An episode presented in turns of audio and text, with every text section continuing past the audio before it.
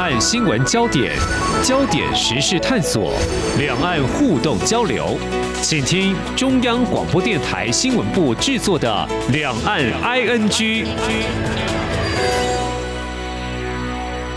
听众朋友您好，我是黄丽杰，欢迎收听两岸剧节目。气候变迁呢是这几年常常被许多国家关切的议题。我们远的不说，大概这最近半个月来，台湾跟中国大陆就双双遭到杜苏芮台风的侵袭，短时间内的一个强降雨哦，造成不少灾害，尤其是中国大陆北部还有东北的部分地区洪水肆虐。像北京，我们看到报道说遭遇一百四十年来最大的降雨，那么由于在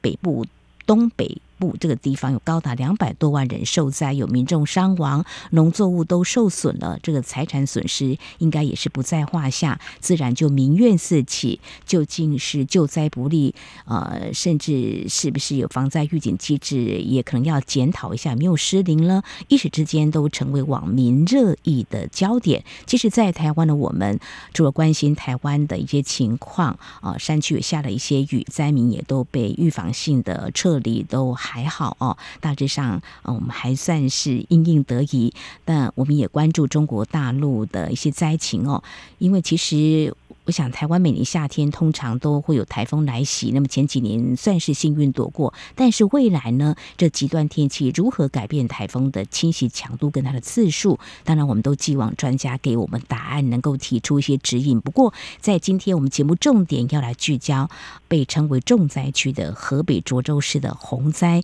为什么会大水强灌呢？到底治水遭遇哪些挑战？我们在今天特别邀请逢甲大学水利工程与资源保育学系特聘教授，同时也是水利发展中心主任许英松，来我们做非常专业的解析跟探讨，非常欢迎许教授，你好，黄记者好，各位听众大家好。好，河北涿州淹水到底有哪些原因？大家都很想知道，你们看到很多画面，觉得很不忍。车子啦，在水中载浮载沉，不要说人的性命哦。看到报道有说，哎，民众呢偷挖大桥，导致泄洪保下游的雄安呢、所以我们在台湾，也许对当地的整个地理环境并不是那么的清楚，但是我们今天谈的，应该也是一个非常专业的观察。当然。雨要下得很大，所以才会有所谓泄洪。就老师您观察，目前研判起来可能会有什么样的情况会导致水怎么会淹这么快、淹这么大呢？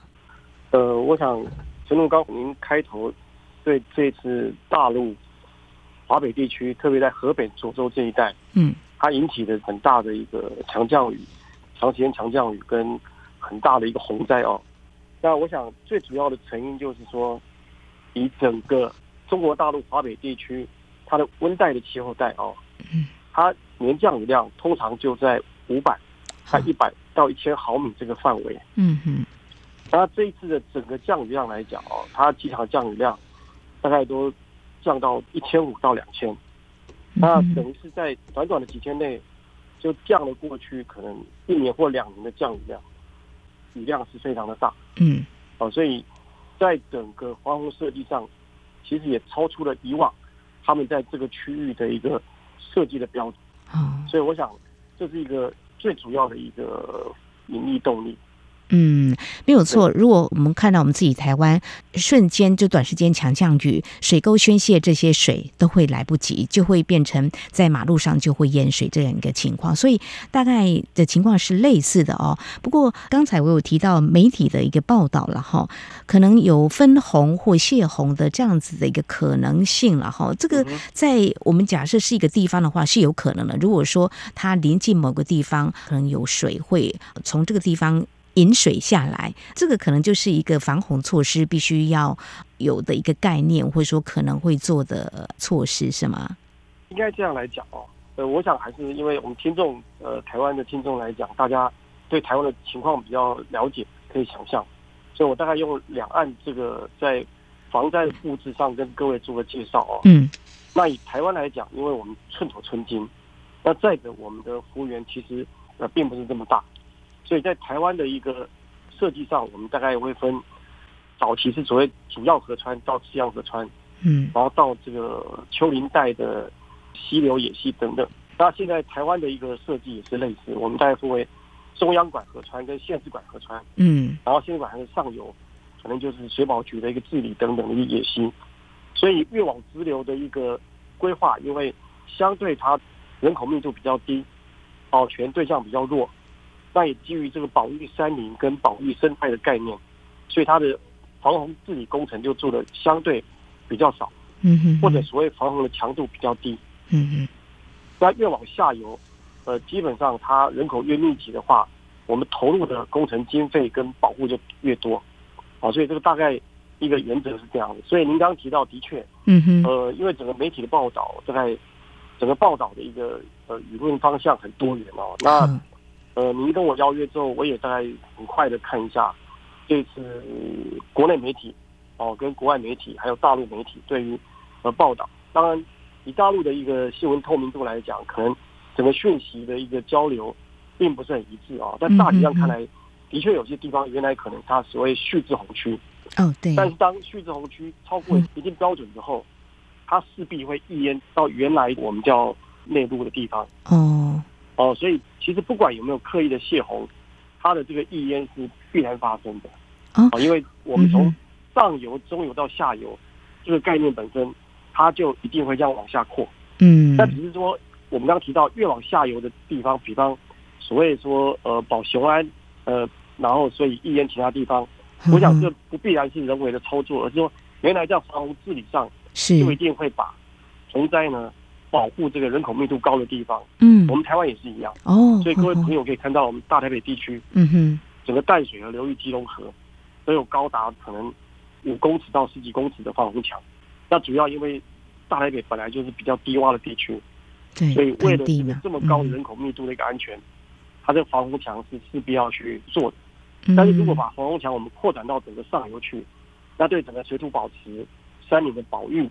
跟它防洪治理的效果，其实就不见得那么好。哦，好，非常谢谢许教授您非常专业的解析哈。呃，您过去多年来也都跟中国大陆有一些专业上的交流哈。那你提到一个就是分红的概念，刚刚提到蓄滞洪区，它就是一个分红的功能，是不是？就是洪水如果很大的时候，这个地方先把水先储起来，然后看情况泄洪，是这样子吗？好，我说明一下啊，是，其实你在这次河北地区啊。它这个整个强降雨的这个区域里面，嗯，它其实也蛮多做水库，或我们叫拦河堰。那这个水库本身都有蓄洪的一个功能，嗯，但是呃，基于保护这个水库的安全，嗯，当蓄洪到一个百分比之后，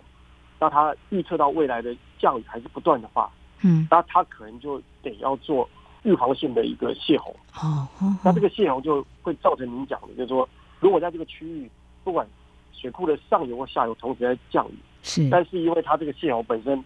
它也可能会造成它的下游，嗯，呃，防洪的压力增加，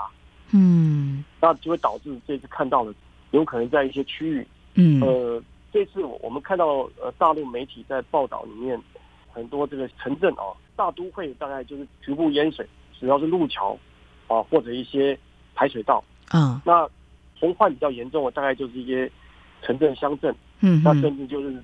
整个道路变一个路河一样，对，哦，很多汽车在漂流。那我想这个部分主要是因为在它整个北京从一环到六环到整个北京市的一些呃外部的一个乡镇县市，嗯，相对人口比较不那么高的地方，是它的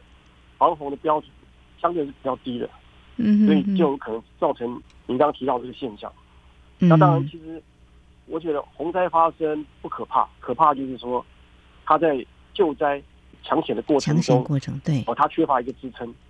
哦，就要有配套就对了。对，就怎么样降低我们人员受伤的灾损的情况，嗯、我想这是我们要努力的目标。嗯，就像台湾一样，这是对中南部的这个降雨啊。那当然，在很多城镇山区，它有很多的这个土砂灾害、土石流。嗯、那其实这些区域呢，我们配套过去台湾的这个淹水地图，嗯、或者。呃，机关它列的这个土石流危险区域，这些很多这次发生的灾区啊，其实都过去有标定出来的相关的一个高潜势的地区。嗯嗯。啊，但是这个潜势地区它是预期会发生，但它不一定会常发生。嗯，所以基于管理的手段，也不可能把它完全把民众的身家或者他的这个营生的一个范围把它整个禁掉。嗯哼，所以就要代替从工程手段到管理手段，所以在前期的这个预警跟疏散就很重要。所以像这次南投的这个庐山温泉这个塔罗湾溪这一带也是一样啊，因为它在过去就是一个被评估呃高潜势的一个一个灾区，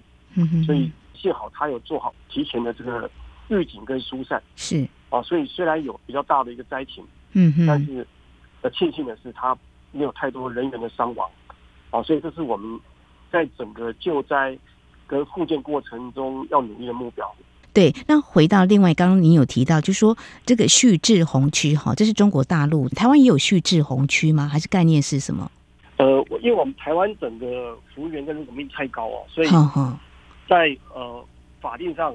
其实并没有一个区域特别把它呃就列为所谓旭志红区。是，但是我们会有一些在组织有比较上游的地方，我们有所谓开口堤。开口堤就是说，它主要的概念就是因为我们在整个河川区域的空间，或临近河川的附近哦，嗯嗯，它可能还是有一些公有或私有的一些农业的种植，它嗯、呃、没有住宅，没有居民，它有农业的种植，或经济作物的种植。那当然这些种植都以目前相关的规定在规范它，嗯嗯。但是如果说整个水位比较高，那有可能它就溢过我所谓的开口堤，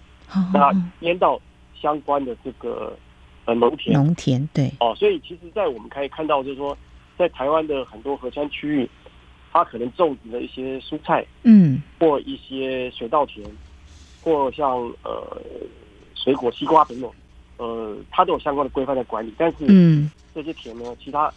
每年都还有一定的可能的几率被泛淹。嗯，那泛淹的过程中，我们也不能说为了保护这个呃农作物，你刻意挡那个水，嗯，哦，所以这个其实它就。相对有蓄滞洪疏解的功能，嗯，那这个会减低中下游它整个洪患的压力。好，非常谢谢老师对相关的问题做了台湾跟中国大陆的一些比较。不过就是说，这个旭志红区它是有一定的分红功能的了哈。当然也会是整个一个呃地理条件，因为比如说在北京的临近的城市，它刚好在地势上是可以有这样子来建成。呃，像涿州可能就会担负那样子的功能，是吗？可以这样来看这个问题。应该这样讲。我举个例啊，比较明显就是黄河流域，因为它范围很大。对。它流经大陆九个省，嗯，啊，从这个青藏高原一直发源到山东出海，嗯嗯，那在整个呃黄河的洪患区内，嗯，它其实还是有两百万人在里面呃营生生活，嗯嗯，那这流域内其实，在一定的保护强度下，它是不会溢淹的。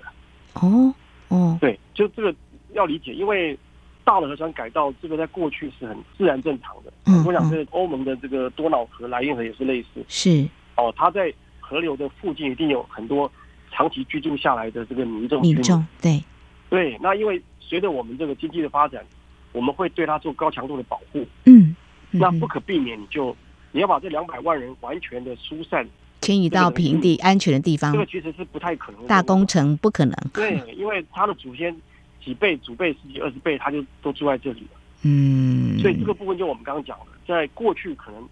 它洪患的可能性很低。对，但在气候变迁的条件下，这些在它整个河川范围内的洪泛区内的，它未来受灾的几率就提高了。有这个情况的话，它就要大规模做疏散。哦，所以像我们这一次，比方呃，重灾区整个我们中部的这个山区嘛，嗯嗯嗯，那它也是疏散了很多部落，特别是高山地区部落的原住民的一个同胞啊、民众等等，是他们做提事前的疏散，台风过后。复建完了，他们再迁回去。对，好，非常谢谢教授你的解析。其实刚才老师有提到，像台湾会有预防性的这个撤离民众，这几年做的还蛮好的。呃，前几年的时候呢，会有遇到民众还是不听劝哦，就会在危险的地方哈。其实台湾也曾经做过努力啦，就是说，如果是一个非常危险的地方，为什么还要住呢？是不是迁离到平地比较安全？好像试过。不太容易，这牵涉到很多的问题，就谋生的问题 哈。所以后来好像政府也就试试看其他办法，就是一个预防性的撤离。我想不只是台湾，在很多国家或许都是的哦。那我们再回到中国大陆的每一条河的这个流域面积都非常的广，那要做好更多相关防灾的水利工程哈。那面对强降雨造成的威胁，在你们这几年讨论这个气候变迁的时候，水利建设目前大概有朝哪些工程师做在做强化？嗯，好，呃，我们大概三十年、四十年前，台湾经济才开始慢慢，呃，这个这个有财务能力去做很多防灾规划的时候，大概是从重点的这个提防的一个整治开始。嗯，那到后来整个流域的这个系统性的，哦、呃，规划是慢慢的随着我们经济发展可以做到这一步。那以台湾来讲，目前有大约有二十五条中央管河川，大致的保护呢，都大概百分之九十五以上，嗯哼，都做了很好保护。再来就是有关于这个在上游地区，哦，特别是在海拔比较高的这个区域呢，嗯，它的土沙问题就存在比较多。嗯，所以目前来看，就您刚刚提到整个防灾的预警疏散，大概就是主要针对在坡地的防灾这一块是还有比较大的这样的一个需求。嗯，那到我们整个平原地带的这个防洪保护呢，大体上是都比较完整的。好，那至于在分洪啊，就洪水的分流，刚有提到台湾的部分，那我们中心有跟中国大陆的交流，大概知道他们朝哪方面新的做法或思维呢？那大陆地区它整个幅员很大哦，那大概九百多万多平方公里的这个国土里面。基本上，它在国务院就类似我们行政院的概念，还有成立一个部会，嗯嗯，就水利部。哦，那台湾还没有水利部，台湾的水利署，水利署是在经济部底下的一个单位，所以一个部会跟一个市部级的单位来讲，它的一个预算跟人员的编制规模就差很多。嗯，那主要也是因为大陆在整个天然灾害也是多灾多难啊，虽然它纬度的跨度很高，嗯，哦，它从国土最南的广东，一直到最北的东北，哦，到西北，因为横跨了好几个这个气候带的一个气候，嗯，所以它在整个春夏秋冬都有它防洪的标的。那我跟呃听众介绍一个比较少听到或接触到的啊，嗯、他们在冬天结冰时期呢，他们要防凌汛，临是濒临的临，哦，哦，因为很简单，就是说它在整个大河流里面，嗯，有很可能就是说。我在河流的下游的某一段严重结冰，嗯嗯、但在这个河流的上游的某一段，它已经开始融冰了。哦，所以融冰的浮冰大量往下带的过程中，它就可能把下游的堤坝或下游的跨河构造物、河川啊、高铁啊、高速公路等，把它给崩坏了。哦，甚至它会冲破这个堤防。嗯哼。哦，所以在冬天的话，他们特别是黄河流域哦，他们对于这个防濒临的临汛。是比这个夏天的这种豪暴雨更危险的哦，所以他们往往要在去做计算、做演算。那在某些部位，他们甚至要爆破，把这个濒临结冰的河段呢，把它爆开，嗯，让它给畅通。嗯，所以我说，在他们的这个部分，它面临的多样性就比我们高一点哦。那嗯，对照台湾来讲，我们是水利署在做防洪的工作。嗯，那到目前各县市呢，可能就有所谓水利处。或水利局在做相关工作的应对，嗯，啊，所以整体的运作虽然呃不尽如人意了，但是十几年来政府也拨了相当多的经费在做这个防洪工作的推动。但防洪工作容易被遗忘，就是说，嗯，呃，比方这次我举河北好了啊，这次媒体报道，因为我没有确切的这个物理数据了啊，我用媒体报道来讲，这次整个涿州华北地区呢。它的降雨大概是一百四十年，啊，未见这么多了。嗯，那那这个怎么演算过程我不是很确切啊。嗯，但是整体来讲，如果以这个概率来讲，一百四十年，那一年三百六十五天，但是让这个降水的过程，它前后可能只有三天到四天。嗯哼，哦，所以换句话说，是五万分之一的出现频率，在这么短的时间出现一次，所以往往就是水的问题就是。很容易被这个民众遗忘，嗯，就是这次洪灾过后，如果大家没有很及时的去做很多这样的一个检讨啊改善，其实很容易在整个公共工程，因为政府的这个职能是多元的哦，我想民众对这个政府的要求不光是呃防洪而已，大家对生态、对环境、对各各方面、对社会福利啊等等都有很多的需求。那工程或者是建设的经费的分配呢，它其实有赖于这个民意机关的一个折冲哦，所以如果没有足够的共识，其实要争取足够的经费来做防洪的治理，其实蛮困难的。哦，这个部分的话，我想请教教授，就你的了解哦，台湾当然我们知道，就是我们有中央跟地方嘛，中央跟地方这方面，我们经济部水利署是中央的嘛，到各地的话，这种协调，呃，应该有一些默契，会不会还要需要再沟通，还是说这是中央的工程在施作，决定下来，地方就配合？这个部分，我觉得在台湾水的这个工作上，呃，其实它。过去的这个形成的传统背景的历史，其实还相当不错。嗯，最早期台湾省政府还在的时候，那是台湾省建设厅的水利局在做整个台湾整个河川的治理跟防洪的工作。那各县市它基本上只是做到我县市内的排水或雨水下水道啊，就是所谓积淹水的部分。所以主要的防洪安全比较大的水，是中央在做治理。嗯。那到后来水利署成立之后，目前陈总您关心的，其实这一点我觉得还不错，嗯啊，因为大概不管是中央的地方，大致这些专业人员呃官员，呃我们这个专职的公务员，他们都是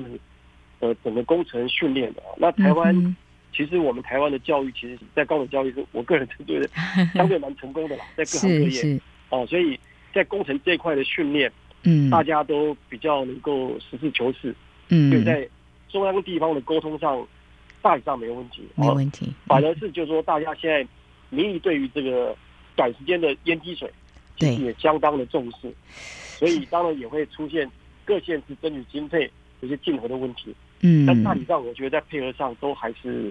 不错的啊。你看这次的风灾，不同的一个政党，他们应对风灾的态度，基本上都还是能够以救灾优先的方式去沟通。嗯，我觉得这个还算蛮理想的。是我们过去传统在累积一些经验，台湾的这个政治制度跟中国大陆不太一样，但是就是救灾啊很重要。那防灾的安全系数，我们也会慢慢的来提高哈。当然还有很多挑战横在我们面前，也是要去想更好的方法，把危险的降到最低。至于中国大陆他们省份跨那么多，有这方面的问题吗？比如协调会有什么样的情况吗？就你所知道的呢？了解。嗯，好，我我想中国大陆的体制跟我们是不太一样啊，它是比较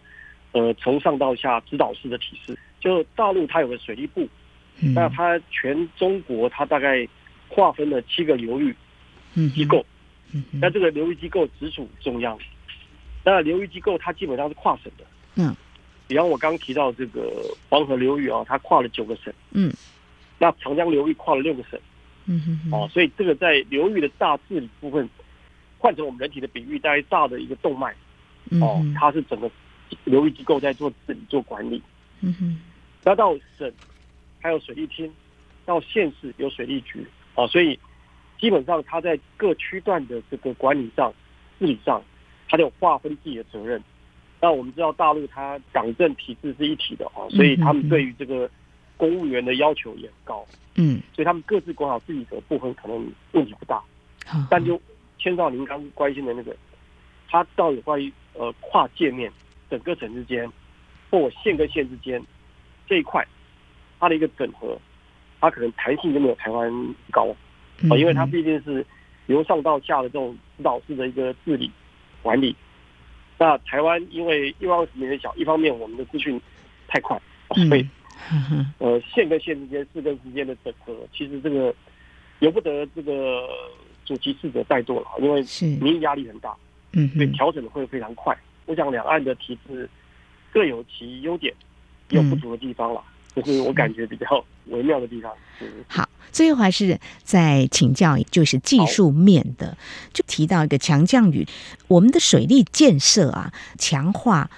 这几年有没有改变呢？就是说，你要让它能够抵挡几个小时或几天的这个水水坝的工程，就像一个堤防，都要加强它的强度，因为极端气候已经把这个功法都已经运用上了呢。我们长期过去来讲，大概就以刚您提到的以增高强度的一个保障的概念。嗯嗯。那比方说，呃，整个大台北流域的一个保护强度是两百年重现期的防洪标准。嗯。那其他中央管河川大概是一百年，然后县市管河川五十年，啊，以此类推，到排水可能十年、二十年。那主要就是大的流域呢，它因为考虑的是可能在流域内它产生比较长时间的降雨量，嗯，所以它的保护标准比较高。嗯哼。那对于小流域或县市内的一个降雨，因为我们考虑的区域比较小，嗯，所以通常它降雨的延时，就是降雨的时间跟总量也比较低，所以保护标准就比较低。嗯，大概这个概念。以过去整个台湾的治理大概都相对完整。嗯，那刚刚您提到有趣的课题，就是说，呃，我们现在因为所谓极端气候变迁，我想很多专家或很多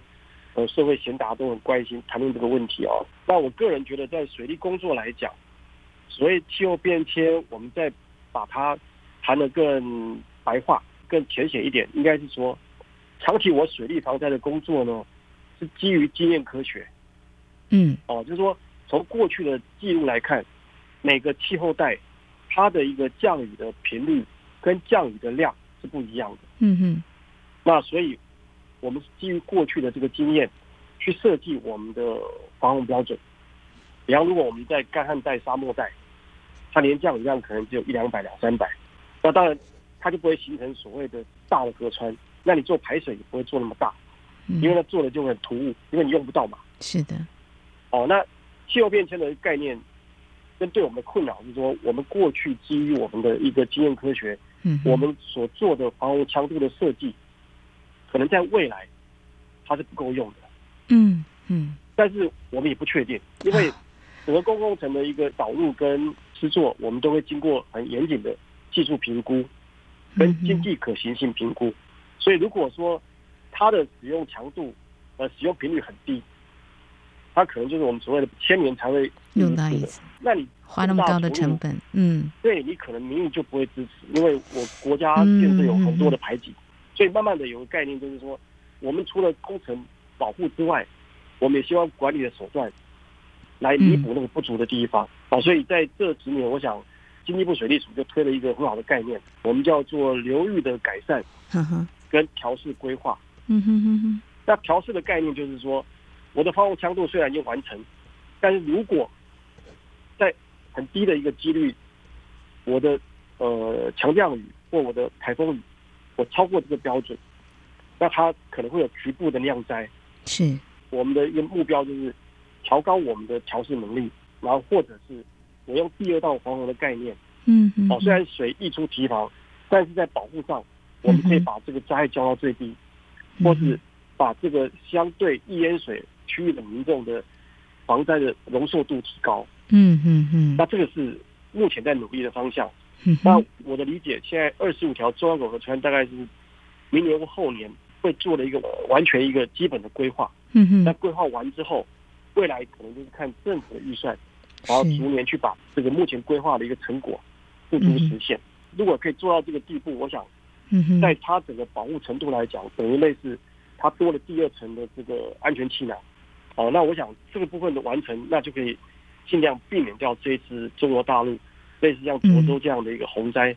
不幸。就是说，即使我一淹了，我雨再大，但是在这个范围内，相对的民众都可以做有效的梳理，生命财产的一个损失可以降到最低。这是我们台湾的经验啊，这样的工程呢，非常谢谢啊专家学者提出这样的建议，让我们的防灾保护安全的这个系数能够提高哈，希望大家能够支持。好，当这个极端气候对我们人类，我想应该是过度经济发展的一种反扑啊，要。面对也要去承受，当然我们要致力减灾。非常感谢逢甲大学水利工程与资源保育学系的特聘教授许云松非常专业的解析还有建议，谢谢您，谢谢您，谢谢。好，以上就是今天两岸 ING 节目，非常感谢听众朋友您的收听，黄丽杰祝福您，我们下次同时间空中再会。